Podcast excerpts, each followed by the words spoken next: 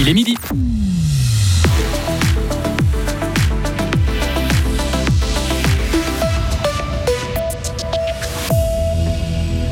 L'accueil de requérants d'asile à l'ancienne caserne de la Poya interpelle les Fribourgeois. Reportage lors de la séance d'information qui a eu lieu hier soir. Dans ce journal aussi, une bonne nouvelle pour les employés de la ville de Fribourg. Et enfin, le forum de Davos. C'est fini, on tire le bilan avec un grison Martine Candinas. La météo du week-end, demain samedi, temps en partie ensoleillé et bise soutenue, nuageux, bise et froid dimanche. Isabelle Taylor, bonjour. Bonjour tout le monde. Pas de polémique, mais beaucoup euh, de questions. Plus d'une centaine de personnes ont participé hier soir à une séance d'information sur l'accueil de requérants dans l'ancienne caserne de la Poya à Fribourg. Le site pourrait héberger jusqu'à 750 personnes et forcément cela intrigue la population fribourgeoise, Sarah Camporini. En effet, Isabelle, le public était nombreux dans l'ancienne salle de cinéma de la caserne. C'était l'occasion pour lui d'éclaircir certains points avec les autorités présentes, en particulier sur le plan de la sécurité. Claude Gumi est le co-directeur d'ORS Suisse organisation mandatée par le canton pour gérer l'encadrement et l'accompagnement de requérants. C'est toujours un souci, c'est pour ça aussi qu'on est là, on se prépare à répondre à ce genre de questions, mais dans notre dispositif aussi, on est attentif à cette question, on a un encadrement 24 heures sur 24, euh, on ne prend pas du tout ça à la légère, il faut être présent, on sait que c'est une question euh, qui, est, importante pour les gens, mais aussi pour nous, hein, pour nos résidents, donc je crois que les gens, ils ont vu qu'on en prend ça très au sérieux et ça doit les rassurer également. Rassurer le public présent jeudi soir semble l'être et aussi soucieux des conditions d'accueil des futurs occupants des lieux. Ça fait partie, c'est vrai que de notre temps et de, de notre responsabilité, de, de, la solidarité aujourd'hui. Ce qui m'a plu, c'est que la, les habitants du quartier sont sorte rassurés. Je pense que ça peut aussi une richesse pour la population locale. J'ai beaucoup aimé le niveau des questions. Il y avait très peu d'acrimonie, j'ai vraiment aimé ça. Après, je pense que ça soulève plus de questions que ça n'apporte de réponses, clairement.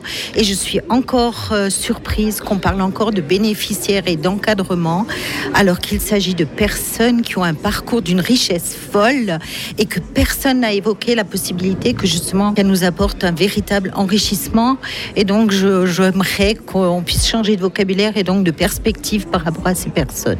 Le principal bâtiment de l'ancienne caserne de la Poya est placé sous la responsabilité du SEM, le secrétariat d'État aux migrations. Les requérants concernés feront des séjours de courte durée, le temps d'entamer les premières étapes euh, de la procédure d'asile. Un autre bâtiment sous contrôle du canton sera utilisé comme foyer avant le placement des résidents dans des appartements. Merci beaucoup Sarah. Une centaine de requérants sont déjà logés à l'ancienne caserne de la Poya à Fribourg. En ville de Fribourg, vous ne pourrez euh, bientôt plus circuler dans les deux sens entre la euh, route neuve et la rue de la Grand-Fontaine. Les autorités communales annoncent aujourd'hui que cet axe sera interdit à tout véhicule à partir de mercredi prochain. Il sera par contre toujours possible d'emprunter la route en direction de la Neuville. Selon les autorités, cette mesure va améliorer la qualité de vie des habitants du secteur en diminuant les nuisances sonores. Les employés de la ville de Fribourg auront euh, le droit à une augmentation de salaire de 2,8%. Face à l'augmentation du coût de la vie, le conseil communal a décidé de revoir à la hausse l'indexation pour cette année. Le syndicat des services publics l'annonce aujourd'hui dans un communiqué. Il est satisfait de voir que le taux a augmenté par rapport à ce qui avait été décidé dans le projet de budget 2023. Aucun train n'a pu circuler entre Estavayer, le lac et Payerne ce matin dès 8 heures. À cause d'un problème d'aiguillage dû au gel, un service de bus de remplacement a été mis en place. La situation devrait revenir à la normale dans le courant de la journée. Selon les CFF, des trains sont aussi arrivés avec du retard jusqu'à 20 minutes sur l'axe Romont-Palaisieux. Une page se tourne au Collège du Sud à Bulle. L'actuel recteur François Genoux va prendre sa retraite cet été après 12 ans à ce poste. Il était arrivé au Collège du Sud dans les années 80 comme enseignant d'histoire et de géographie. Le canton de Fribourg indique que le poste va prochainement être mis au concours. Le Forum économique mondial de Davos referme ses portes. À l'exception de la première dame d'Ukraine, Olena Zelenska, il n'y a pas eu de véritable tête d'affiche. Des représentants de la politique et de l'économie provenant de 130 pays se sont retrouvés dans les grisons. Les autorités suisses ont multiplié les contacts avec sur place six conseillers fédéraux, mais aussi le président de l'Assemblée fédérale, le grison du parti Le Centre, Martine Candinas. De retour à Berne ce matin, il a reçu dans son bureau du Palais fédéral notre correspondant Serge Jubin pour dresser son bilan. Le VEF est une plateforme de dialogue Et le dialogue, c'est toujours important, surtout dans cette situation mondiale qu'on a en ce moment.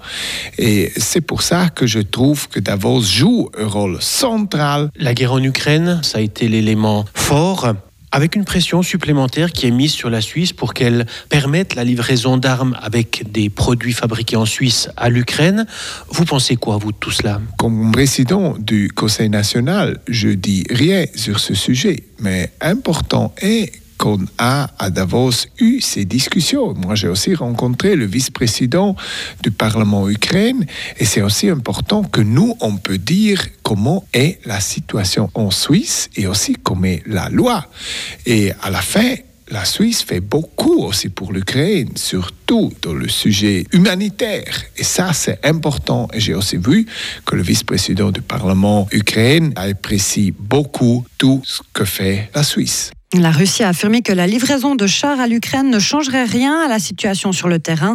Moscou accuse les pays occidentaux d'entretenir l'illusion d'une possible victoire militaire de Kiev. Ces propos interviennent alors que les pays qui soutiennent l'Ukraine se réunissent aujourd'hui en Allemagne pour discuter de nouvelles livraisons. La Suisse s'est réveillée dans un air glacial ce matin. Certaines stations de mesure le long des préalpes ont enregistré les températures les plus basses de l'hiver, comme à Thun dans le canton de Berne, où le thermomètre affichait moins 17 degrés. À la Bréville, dans le canton de Neuchâtel, surnommé la Sibérie de la Suisse, le mercure est descendu jusqu'à moins 23 degrés. On est loin du célèbre record suisse enregistré dans les années 80 qui était de moins 42 degrés.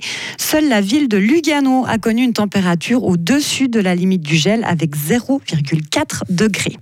En ski alpin, il en a un peu manqué à Lara Berami lors de la première descente de Cortina. La Tessinoise a pris la cinquième place d'une course remportée par l'Italienne Sofia Goggia. Cela s'est nettement moins, passé, moins bien passé pour Corinne Souter. La Schwitzoise a fait une chute. Les autres Suissesses sont hors du top 15. On reparle de ski, notamment de la descente homme à Kitzbühel dans le journal des sports dans quelques minutes. Retrouvez toute l'info sur frappe et frappe.ch.